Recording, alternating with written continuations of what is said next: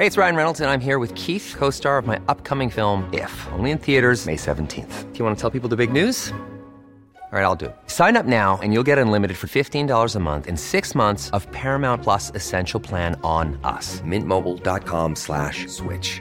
Upfront payment of $45 equivalent to $15 per month. Unlimited over 40 gigabytes per month. Face lower speeds. Videos at 480p. Active Mint customers by 531.24 get six months of Paramount Plus Essential Plan. Auto renews after six months. Offer ends May 31st, 2024. Separate Paramount Plus registration required. Terms and conditions apply if rated PG. Radio, con la H que sí suena y ahora también se escucha.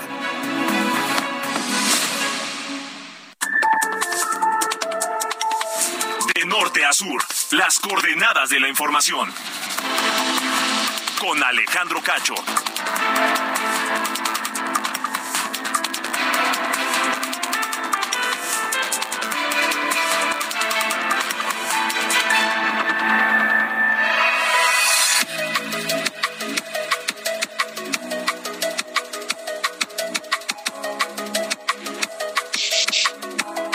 8 de la noche en punto tiempo del centro de la República Mexicana. Señoras y señores, qué gusto que nos estén acompañando ya en esta noche. Hoy es 30 de diciembre del año 2022. Agoniza, agoniza prácticamente ya el mes de diciembre y con esto se va el 2022. Bueno, vaya año en materia informativa. Creo que hemos tenido eh, las portadas más impactantes de los últimos tiempos. Mire, tengo en mis manos la portada que hoy saca el Heraldo de México en su versión impresa y se la quiero compartir un poco porque además en los kioscos de nuestro país, por lo menos, se ha agotado este que es uno de los mejores diseños que ha sacado el país y que dice El Heraldo de México, nueva era, año número 6 y, y la edición es el número 2028, viernes 30 de diciembre del año 2022. Dice hashtag eterno o rey en portugués, 1940-2022. Fallece el rey Pelé, que ayer se lo dábamos a conocer, pero hoy en la portada vive el rey Pelé. ¿Qué portada sale? Pues uno de los, una de las máximas figuras de todos los tiempos en el fútbol, eh, portando un sombrero de charro, eh, aquí en el Estadio Azteca, que por cierto, si esta foto la ponemos a 360 grados en uno de los, eh, pues digamos, palcos que están ahí en el Estadio Azteca, eh, uno de los patrocinadores en ese entonces era el Heraldo.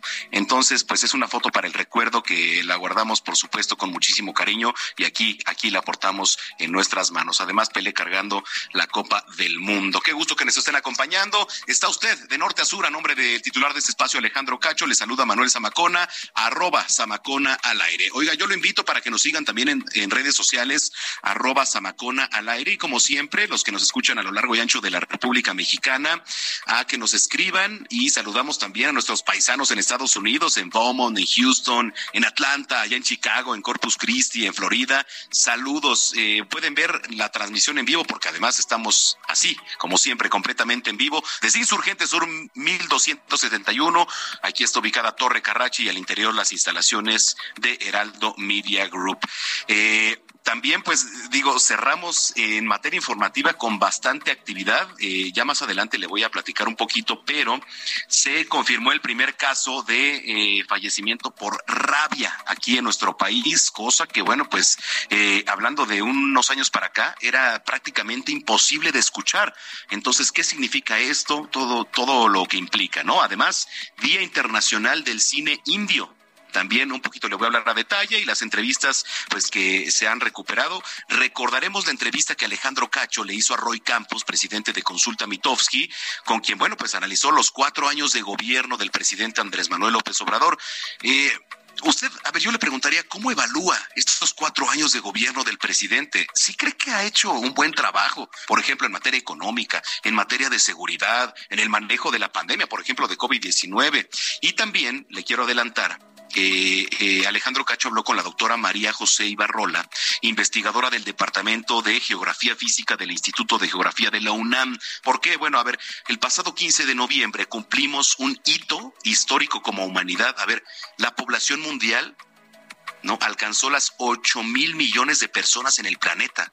O sea, escuche el número que le estoy platicando, 8 mil millones de personas en el planeta.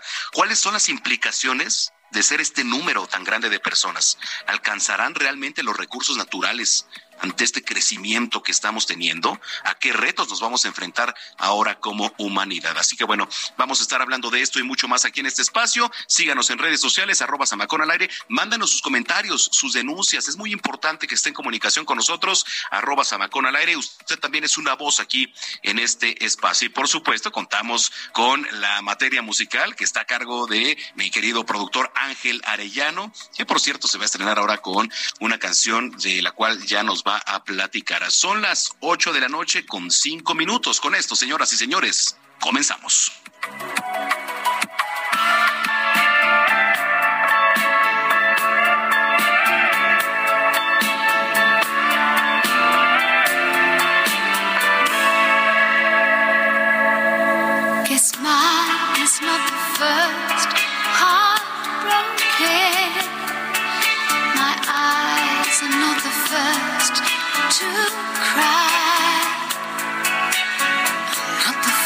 Know there's just no getting over you.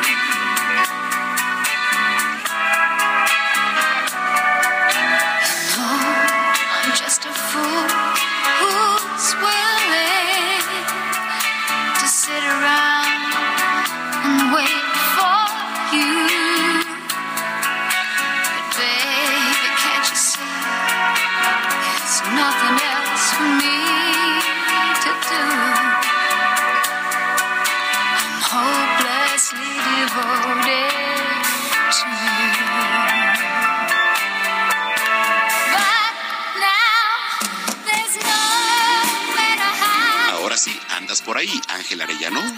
¿Cómo estás, mi estimado Manuel Zamacona? Pues aquí estamos escuchando a Olivia Newton-John.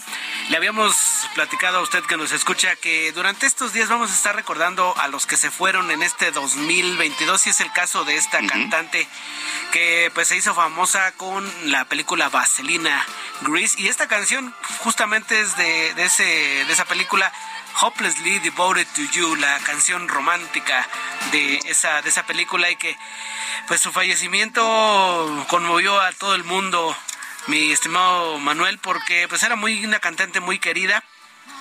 Pero fíjate que también eh, vamos a hacer un recorrido así rapidísimo y vamos a estar poniendo canciones a lo largo del programa.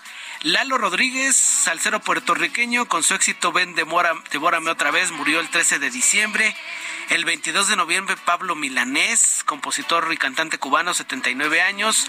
Otro que se fue, Jerry Lee Lewis, uno de los pioneros del rock, 87 años. También Ronnie Spector del grupo The Ronettes, Meat Loaf, este cantante que falleció por complicaciones del COVID, Don Wilson, fundador de The Ventures, esta banda de guitarras, Diego Verdaguer, Ian McDonald de King Crimson, Gary Broker de Procol Harum, Taylor Hawkins, baterista de Foo Fighters. También Vangelis recordarán esta canción de, o este tema de la película Carros de Fuego. Alan White, baterista de Yes. Andrew Fletcher, fundador y tecladista de Depeche Mode. Marciano Cantero, en fin, muchísima gente que se nos fue. Y hoy vamos a estar recordándola, mi estimado Samuel. Manuel. Oye, eso me parece perfecto. Bueno, pues estamos muy pendientes, por supuesto, de la selección musical, mi estimado Ángel. Y bueno, pues este, entonces nos arrancamos presente, presente esta canción y nos quedamos con un cachito de ella. Así es, vamos a escuchar a Olivia Newton-John y seguimos aquí en De Norte a Sur, mi querido Manuel Zamacola.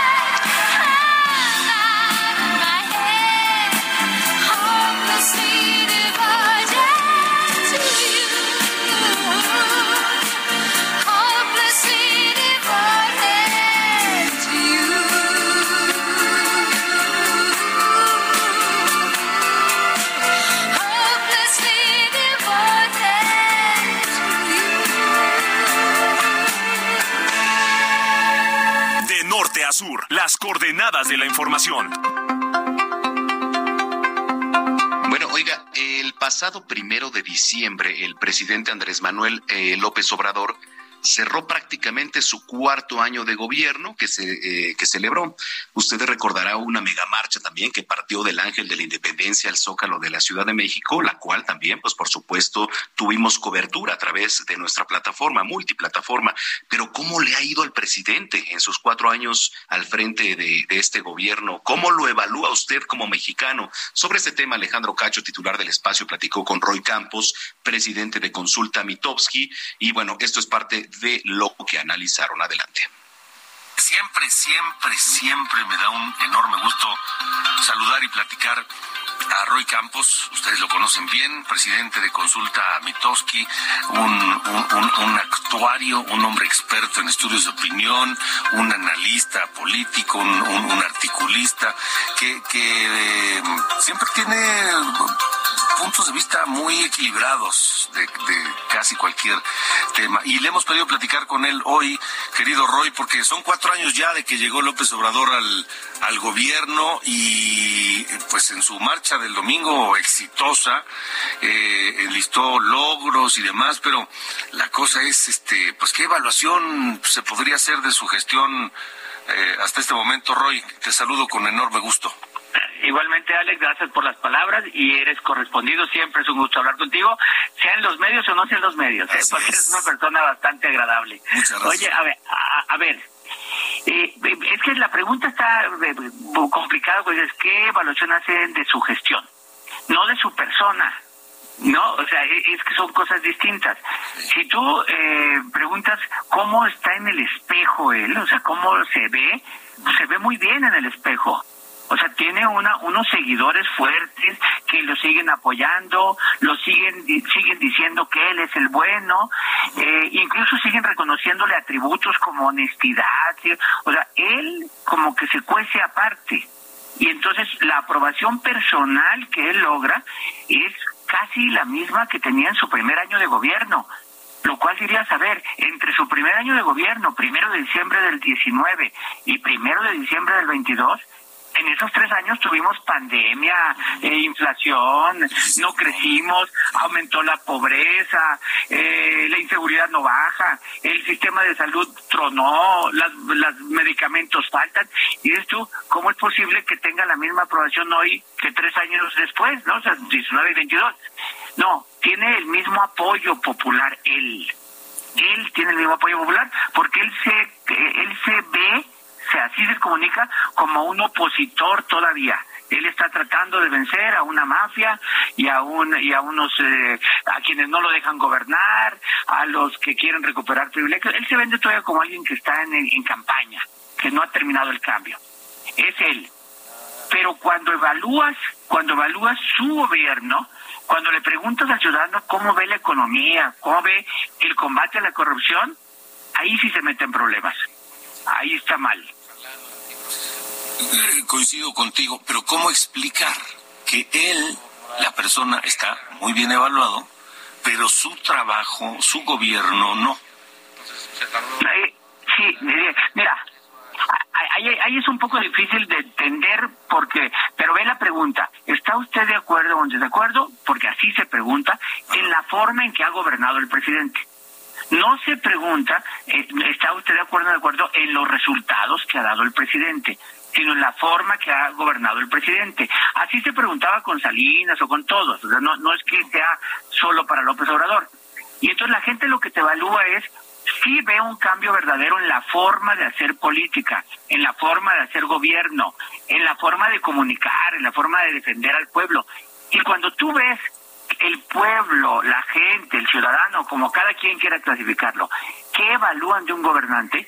De un gobernante evalúan su honestidad, su que trabaje mucho, que defienda a los pobres, que se enfrente a los poderosos, que crea en Dios.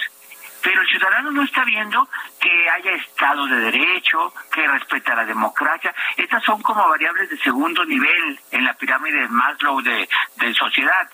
¿No? O sea, lo ve más como la parte básica. Su discurso de defender a los pobres, de que el pueblo manda, no somos iguales, no hay un García Luna aquí, ese discurso le gusta a la gente.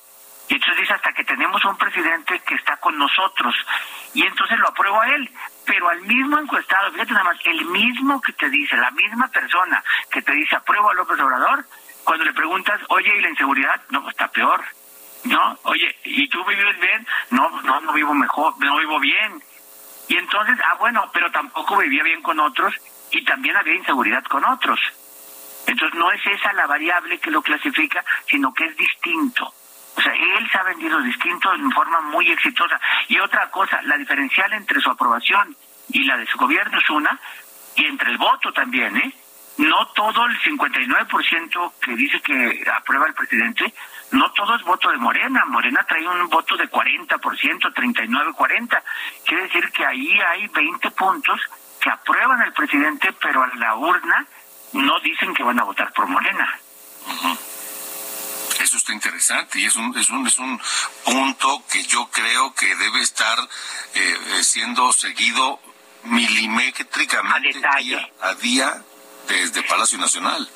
Oye, desde Palacio Nacional y debería estar siguiéndose así por los opositores. No creo que lo estén haciendo porque traen otras agendas y otros problemas pero creo que el presidente sí está todos los días viendo en qué sección, en qué estado, en dónde, en dónde requiere reforzar esa solicitud de voto, porque él sí está pensando en términos electorales. Ahora, Roy, eh, es temprano todavía para empezar a, para tratar de ver cómo se va a comportar ese diferencial a la hora de votar en el 2024. Mira, es temprano, pero te lo pongo así, que ejemplos hemos tenido? A ver, en el 2000, en 2018, en el 2018 53% de los votantes votó por López Obrador, pero solo 43 votó por Morena y sus aliados. Entonces ahí hubo 10 puntos de diferencial entre López Obrador y el voto. Luego en el 2021 López Obrador traía 60% de aprobación y 43% votó por Morena y sus aliados. Hubo 17 puntos de diferencial.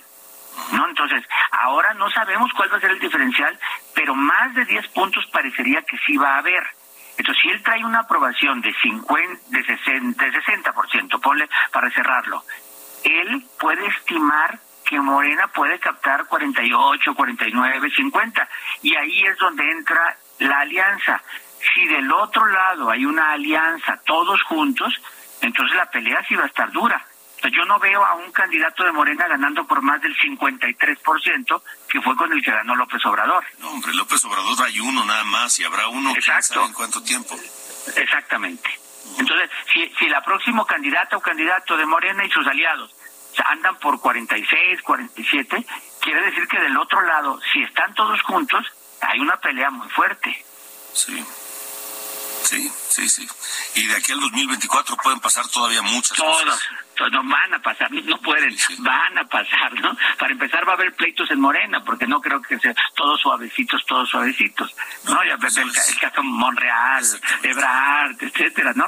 O sea, el escupitajo a, a Ebrard, imagínate si le escupen a, alguien de mi equipo, alguien de mi partido le escupo, imagínate si fuera alguien contrario, o, o si hubiera ido Monreal, imagínate si hubiera ido Monreal. Sí, no, no, no, no no le, no le hubiera salido bien librado de ahí. Exactamente. ¿No?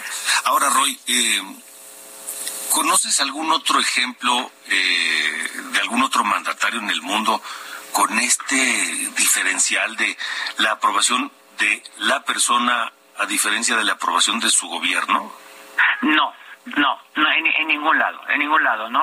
Eh, normalmente va junto. Cuando estaba Trump, Trump llegaba al 50%, pero llegaba él y su gobierno. O volteas a ver en El Salvador, traen allí Bukele una, una aprobación de 82, 83%, pero también cuando preguntas, pero ¿cómo ve lo de los, eh, esto que hace y cómo ve todo, casi es parejo. Lo apruebo y apruebo todo lo que hace. Apruebo y apruebo todo lo que ha logrado. Va muy parejo. Aquí no, aquí es él y encima de todos, encima de su gobierno, evalúas imágenes de sus de sus gabinete y cómo evalúa su gabinete de seguridad mal, su gabinete de salud mal, el de educación mal. Nadie trae buena eh, evaluación salvo él. O sea, no hay nadie, ¿no? Incluso Claudia, que es la corcholata principal, digamos, porque es la que va adelante, no es una gobernante con alta probabilidad, con alta aprobación, es una aprobación media. Sea, no es, no es de los mejor aprobados en México, no, es, no está al nivel de Curi o de, o de Vila o de Rocha Moya o de Riquelme. No, ella tiene una aprobación a la mitad y sin embargo es la corcholata mayor. Entonces no, no, tiene, no tiene grandes figuras. Sin duda. Bueno, este... Pero el caso es que, eh, oye, él llega bien. Así, si lo ponemos como un objetivo, su cuarto año de gobierno llega bien aprobado, llega dominando la agenda, llega controlando el debate político, ¿no? La reforma electoral hasta donde yo quiero la estiro, ¿no? Va a seguir con este, este estirando el debate, el debate, pues hasta donde él quiere y eso evita que haya, que otros debates. Sí. Bueno, y vamos a ver si es capaz de trasladar el apoyo que tiene él como persona a quien vaya a ser candidata o candidato, de Morena. O a cada candidato de Morena, porque va a haber miles de candidatos en cada, en cada región del país. Sí, sí, sí. Pues eso va a ser una cosa interesante por ver, ¿no? Exactamente. Muy bien. Querido Roy, te agradezco como siempre, te mando un fuerte abrazo. Hasta luego, Alex. Saludos. Adiós. Roy Campos, el eh, presidente de Consulta Mitowski, aquí en De Norte a Sur. De Norte a Sur, las coordenadas de la información. Bueno, pues ahí está. Ahí está esta entrevista que le hizo Alejandro Cacho a Roy Campos, presidente de Consulta Mitowski. Oiga, eh, por cierto, esta mañana el presidente Andrés Manuel López Obrador urgió en persona a la jefa de gobierno de la capital, Claudia Sheinbaum, pues dar pronta respuesta en el caso del atentado contra el periodista Ciro Gómez Leiva, para que no se piense, dijo, que ya se quedó en el olvido. Vamos a escuchar toda la información en voz de mi compañero Iván Saldaña, que nos tiene toda la información. Adelante, Iván. ¿Qué tal, Manuel Auditorio? En Palacio Nacional, el presidente Andrés Manuel López Obrador urgió este viernes en persona a la jefa de gobierno de la Ciudad de México, Claudia Sheinbaum Pardo, dar pronta respuesta en el caso del atentado contra el periodista Ciro Gómez Leiva. Dijo, para que no se piense que se quedó en el olvido y para que organizaciones como Artículo 19 y opositores como Claudio X González no arrinconen al gobierno federal. La petición del mandatario federal fue hecha durante la conferencia mañanera en Palacio Nacional en la que también estaba presente el gobernador del Estado de México, Alfredo del Mazo Maza, entidad que también está colaborando con la investigación. Así fue la petición a la jefa de gobierno. Pero sí queremos ver el asunto de decir. O sea, este, no que se pasó el tiempo. Imagínense, este, queda eso ahí sin aclarar. No, no, no. ¿Sí? Se tiene que aclarar. A ver.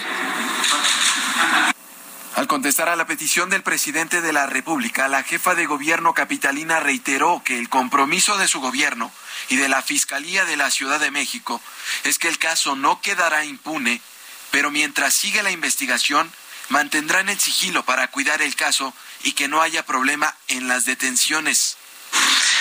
Eh, como ustedes saben, se tiene identificada una motocicleta y algunos vehículos, no solamente uno, sino vehículos que eh, participaron en el evento. Uno de los vehículos eh, se conoce que no solamente lo siguió ese día, sino algunos días anteriores. Em, hay una ubicación de dónde está este vehículo y de las personas, eh, digamos, de los autores materiales. Eh, ¿Por qué no se ha dado información más allá de, eh, em, de esto y de lo que se informó en su momento? Pues por las propias características del caso. Después de la breve exposición de Claudia Sheinbaum, el presidente López Obrador manifestó su confianza en las autoridades de la capital mexicana para esclarecer el atentado contra el periodista Ciro Gómez Leiva. Ya, ya se habló bastante, perdón. Este, muy, muy bien, este, y le tenemos toda la confianza a Claudia, a la fiscal, Ernestina Godoy, y nada más es para que no se piense que ya se quedó en el olvido y que va a haber impunidad. No. Manuel Auditorio, hasta aquí la información. You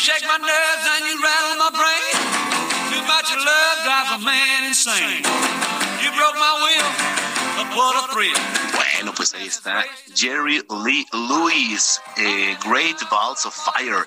Otro que se fue, por cierto, Jerry Lee Lewis, que ya nos platicaba Ángel Arellano, cantante, compositor y pianista estadounidense, pionero del rock and roll, tenía 87 años de edad. Y bueno, pues aquí escuchamos Great Balls of Fire. Y bueno, pues eh, vamos a dejarlos con esta rola. Regresando, se ha pronunciado ya la ministra Yasmín Esquivel. Le voy a platicar todo lo que ha pasado al respecto y qué ha dicho también. Vamos a una pausa. Está usted escuchando de norte a sur aquí en Heraldo Radio. Soy Manuel Zamacona. Ya volvemos.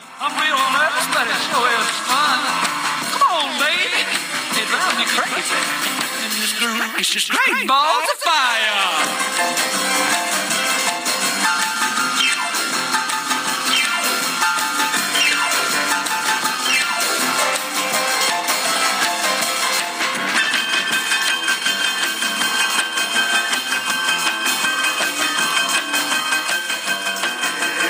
De norte a sur. Con Alejandro Cacho.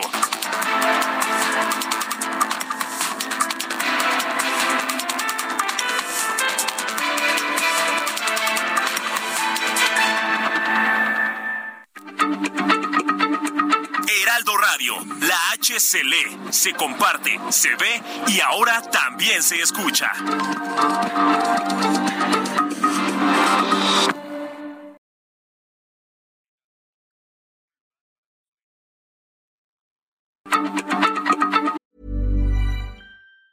Hey, it's Ryan Reynolds, and I'm here with Keith, co star of my upcoming film, If, only in theaters, May 17th. Do you want to tell people the big news?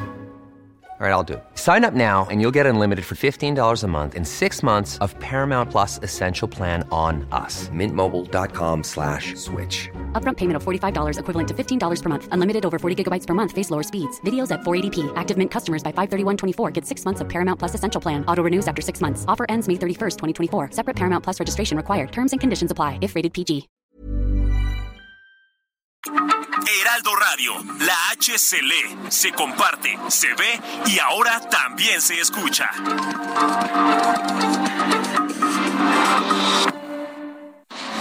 De norte a sur, las coordenadas de la información. Con Alejandro Cacho.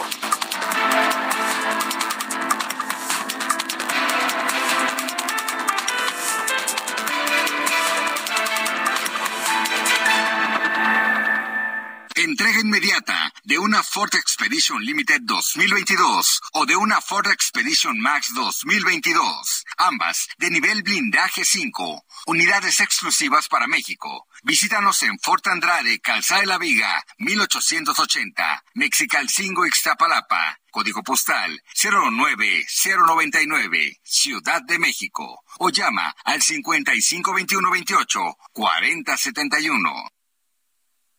Reach out, touch faith.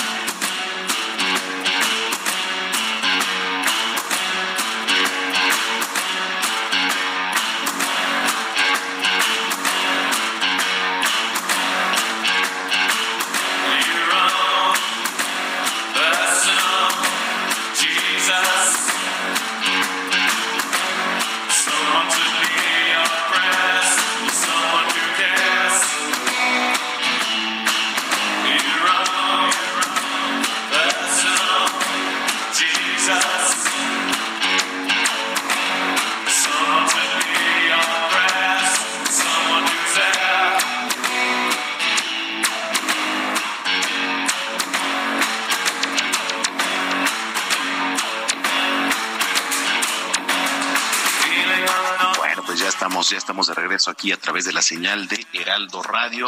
Qué rola, por cierto, seguramente usted la conoce, la hemos escuchado. El 26 de mayo murió a los 60 años Andrew Fletcher, tecladista y fundador de Depeche Mode. Fletcher nació en Nottingham, en Reino Unido, el 8 de julio de 1961 e ingresó en 2020 al Salón de la Fama del Rock and Roll junto con los otros miembros de Depeche Mode, banda, por cierto, fundada en 1980. Estamos escuchando Personal Jesus de Depeche Mode.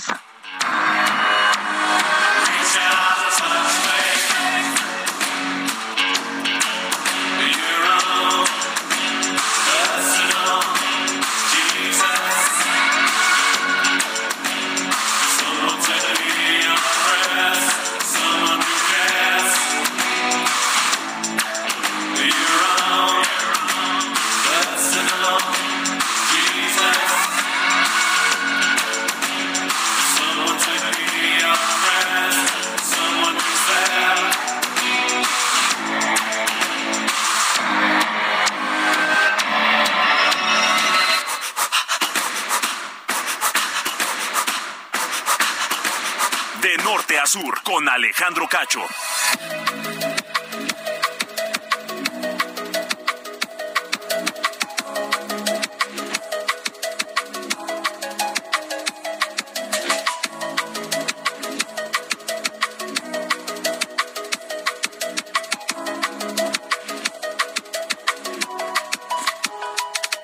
Buenas noches, estas son las noticias de norte a sur.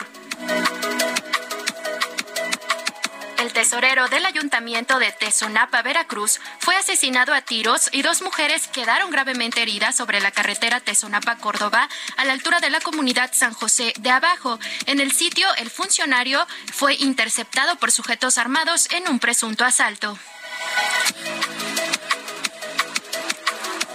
Servicios de salud de Oaxaca confirmaron que el menor que murió tras ser mordido por un murciélago dio positivo a rabia en la prueba de laboratorio que se le practicó. En Nayarit también se confirmó que la mujer de 29 años mordida por un gato doméstico dio positivo a rabia a partir de resultados ofrecidos por el INDRE. También en Nayarit, un camión de la línea turística, de una línea turística, volcó en el kilómetro 41 de la autopista Jala-Compostela y dejó como saldo 11 muertos y decenas de heridos, confirmó la Secretaría de Seguridad Pública y Protección Ciudadana. En San Luis Potosí, la Dirección de Protección Civil Estatal confirmó la caída de una aeronave en el municipio de Venado, en la zona altiplano. Hasta el momento se desconocen las causas y de manera preliminar se reporta que hay varias personas lesionadas. En Querétaro, durante un operativo de búsqueda de narcóticos y armas de fuego, elementos de la Guardia Nacional encontraron cuatro cráneos humanos envueltos en plástico y aluminio en el aeropuerto intercontinental del estado. Los restos humanos provenían del municipio de Apatzingán, Michoacán, y el destino sería Carolina del Norte, en Estados Unidos. Autoridades de protección civil de Morelos informaron que esta tarde se reportó una amenaza de bomba en una plaza comercial en la colonia Villas del Lago de Cuernavaca. Protección civil comenzó el desalojo del inmueble para la implementación de los protocolos de actuación correspondientes tras este reporte. La Ciudad de México, nueve personas resultaron intoxicadas al interior del gimnasio Sport World, ubicado al interior de Plaza Pedregal en la alcaldía Coyoacán. De acuerdo con personal operativo de protección civil, en el área de calderas se realizaban trabajos de limpieza con diversos artículos químicos que al cambiarse generaron vapores tóxicos. Finalmente, Morena informó que retirará los anuncios en apoyo a la jefa de gobierno de la Ciudad de México, Claudia Sheinbaum, luego de la controversia que generaron tras su aparición en distintos estados. La diputada Aleida Alavés escribió en Twitter que no viola ninguna ley, pero que en aras de proteger el proceso de transformación y no dar ningún pretexto a sus adversarios y al INE, decidieron bajar los espectaculares. Yo soy Diana Bautista y les deseo un muy feliz año nuevo.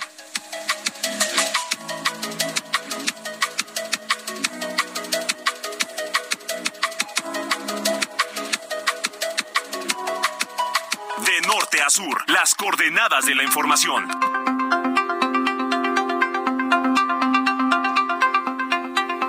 Pues muchas gracias, gracias a mi compañera Diana. También les deseamos, por supuesto, un feliz año. Antes de finalizar este espacio, estaremos deseando, pues, para ustedes todo lo mejor, digo, desde eh, este momento.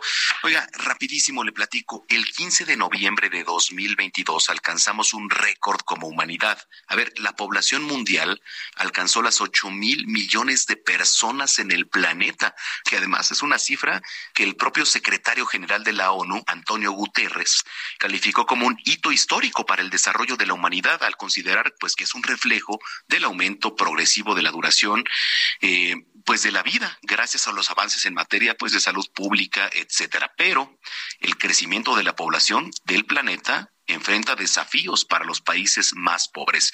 Qué hay detrás de esta enorme cifra. ¿Cuáles son los desafíos, los enfrentamientos de estos ocho mil millones de habitantes del planeta? Y para responder estas preguntas, eh, nuestro compañero Alejandro Cacho platicó con la doctora María José Ibarrola. Ella es investigadora del Departamento de Geografía Física del Instituto de Geografía de la Universidad Nacional Autónoma de México. Le presento parte de esta entrevista.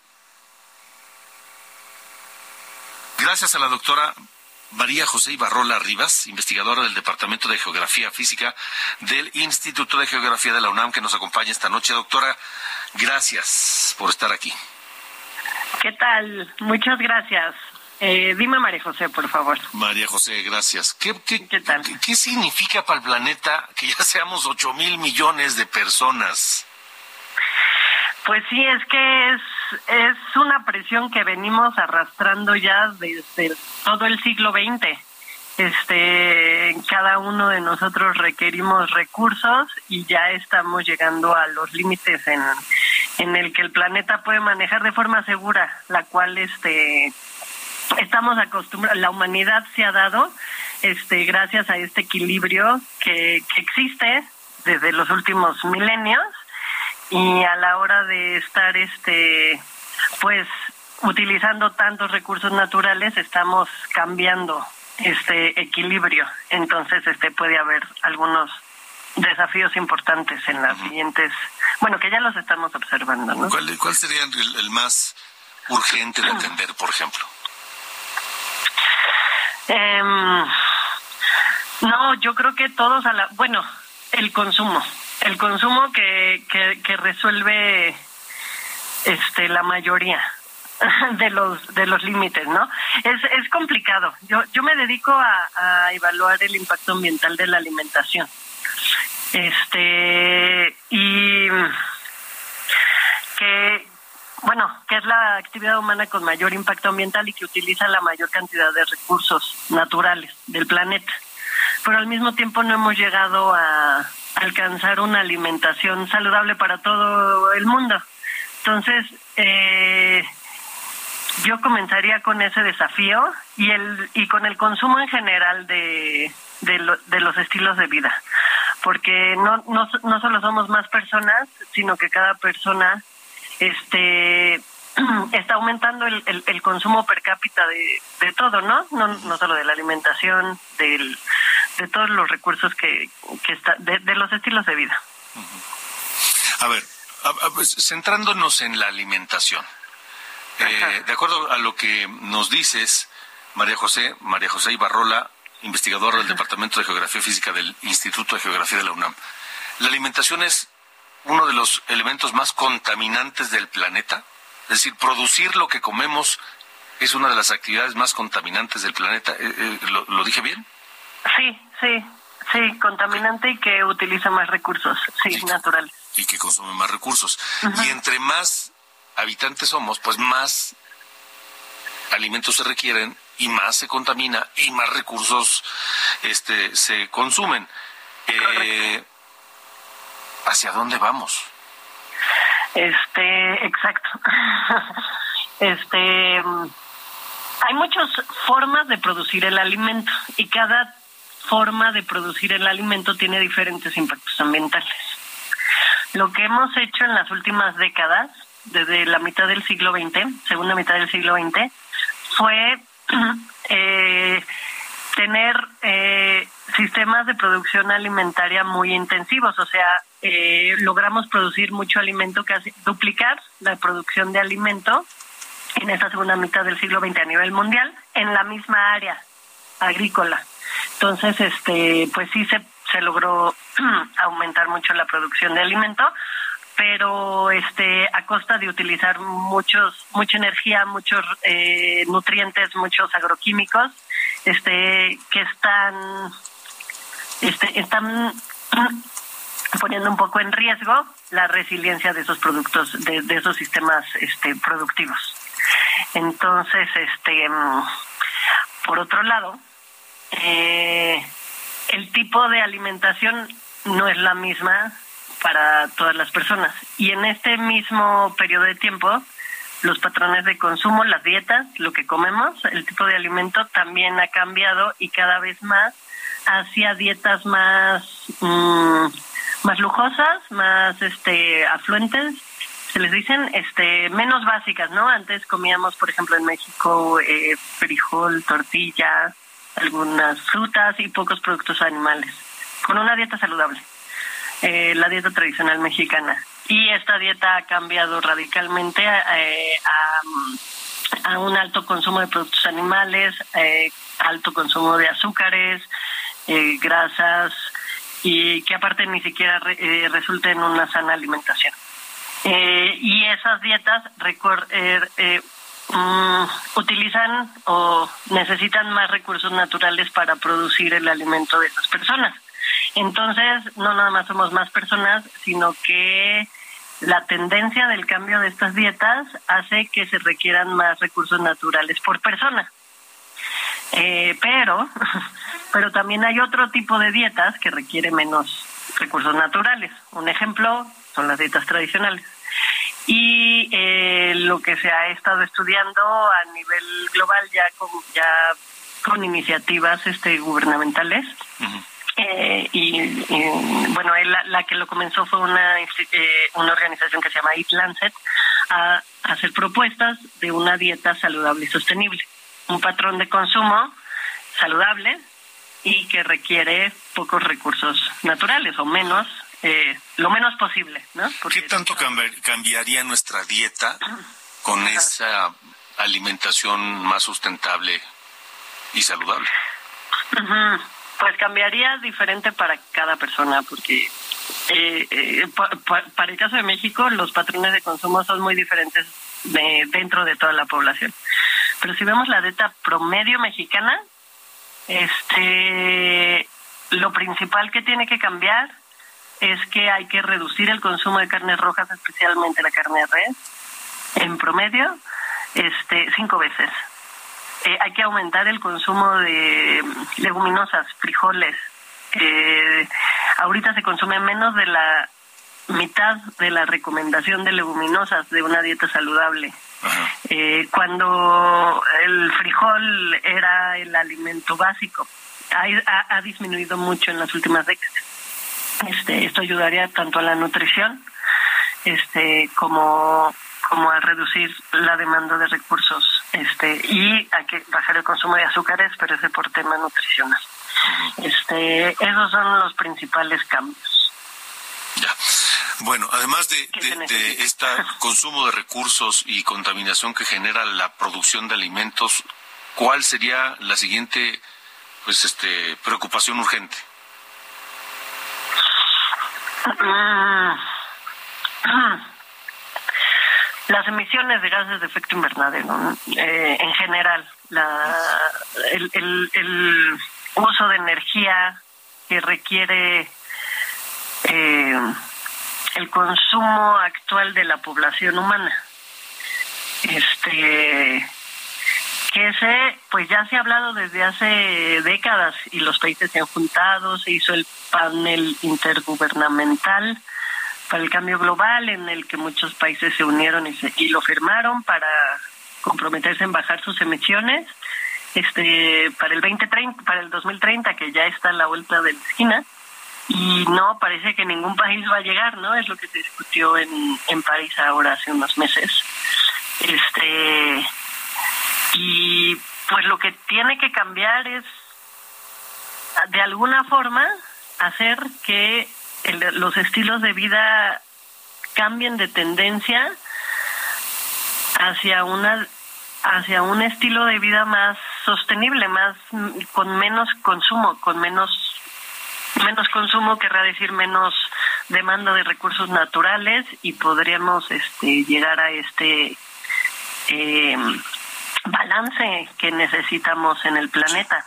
Este pero las tendencias como que están hacia el otro lado no la misma hace unos años hace 10 15 años cuando estaba haciendo el doctorado que estudiábamos las proyecciones de población este se, se, se proyectaba el- este los nueve mil nueve mil millones de personas para el 2050 y ahora pues ya nos llegó más rápido esto entonces parece que van a ser los los 10 mil millones para el 2050 y y sigue aumentando el consumo. Entonces este urge cambiar este la dirección.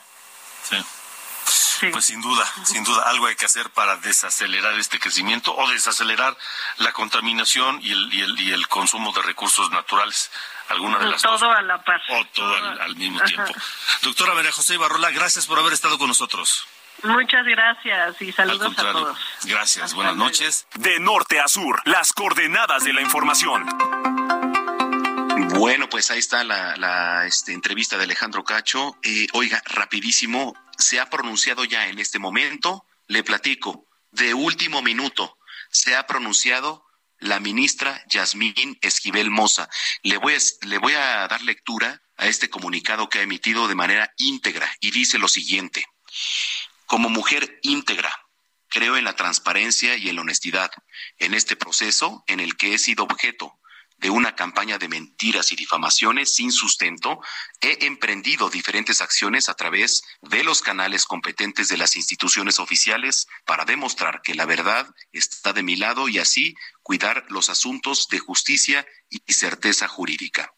Punto y aparte. Intereses ajenos han querido intervenir en la decisión que debemos tomar las ministras y los ministros de la Suprema Corte de Justicia de la Nación el próximo 2 de enero punto y aparte, yo respeto a las instituciones y su autonomía. Por ello, únicamente me he enfocado a presentar por las vías institucionales sin un sinfín de pruebas contundentes que demuestran que soy la autora original de la tesis nombrada Inoperancia de los sindicatos en los trabajadores de confianza del artículo 123, apartado A. Con ello, se corrobora que soy víctima del plagio de la obra, como lo di a conocer en su momento. Como pruebas existen los siguientes elementos, y le doy lectura. Número uno, declaración ante notario público del otro alumno, cuyo testimonio fue presentado por la directora de tesis y consideró que me favorece, pues reconoció y manifestó expresamente que de este trabajo tomé varias referencias y texto y pude tomar varias partes importantes del trabajo de ella en el año de 1985 a 1986. Ante estos hechos, se confirma que la autoría original del trabajo es mía. El otro alumno reconoció que tomó mi proyecto de tesis que comencé a elaborar desde 1985 y que estaba en posesión de la directora de tesis. Número dos tres dictámenes periciales en informática que concluyen que mi tesis se cargó al, bueno, repositorio Tesiunam previo al otro alumno. También se acreditó que el archivo que contiene mi tesis fue indebidamente y de forma ilegal modificado el 22 de diciembre de 2022. Número tres, dos dictámenes periciales de documentoscopía donde se determina que comencé a elaborar mi trabajo desde 1985. Número cuatro, declaración del director del Seminario de Derecho del Trabajo de la Facultad de Derecho de la Universidad Nacional Autónoma de México en esa época. Número cinco, declaraciones de los maestros de la FES Aragón que participaron en mi proceso de titulación. Y dice, termino con estos puntos. Todas estas pruebas técnicas y científicas se presentaron ante el Comité de Integridad Académica y Científica de la FES Aragón de la Universidad Nacional Autónoma de México en los plazos requeridos por este órgano, órgano colegiado. Confío en mi alma mater, en la valoración de pruebas que el comité realiza y estaré atenta a su determinación. Yasmín Esquivel Moza, ministra de la Suprema Corte de Justicia de la Nación. Bueno, pues este comunicado lo da a conocer eh, pues prácticamente hace unos minutos Yasmín Esquivel Moza, ministra de la Suprema Corte. Híjole, eh, creo que con esto cambia completamente el panorama. ¿Por qué? Porque voltea entonces eh, las cosas. ¿no? Voltea entonces las cosas y pues por supuesto que en la semana va a haber eh, pues eh, respuesta seguramente. Entonces vamos a estar pendiente de ello. Bueno, pues nos vamos, señoras y señores.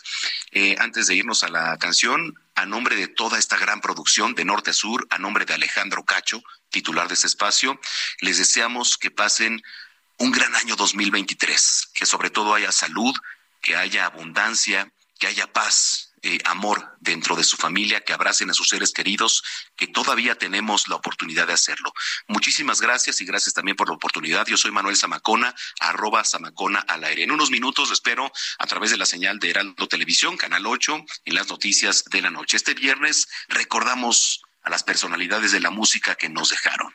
Nos vamos con Ben, Devórame otra vez. Qué gran salsa, ¿eh? Qué gran salsa además para cerrar este 2022 aquí a través de la señal de Heraldo Radio. Mañana también los espero en punto de las 12 de la tarde en zona de noticias a través de la señal de Heraldo Radio. Yo soy Manuel Zamacona.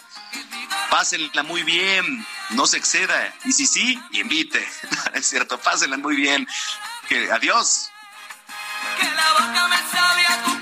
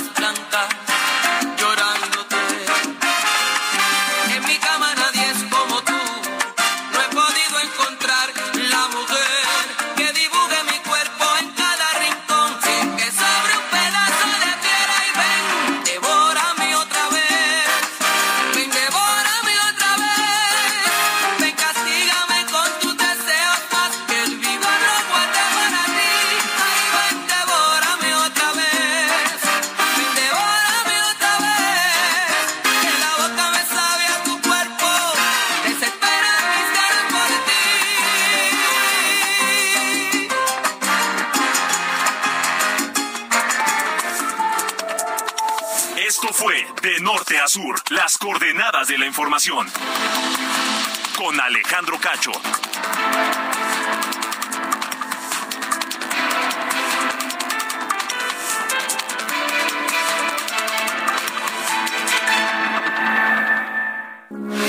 Heraldo Radio, con la H que sí suena y ahora también se escucha.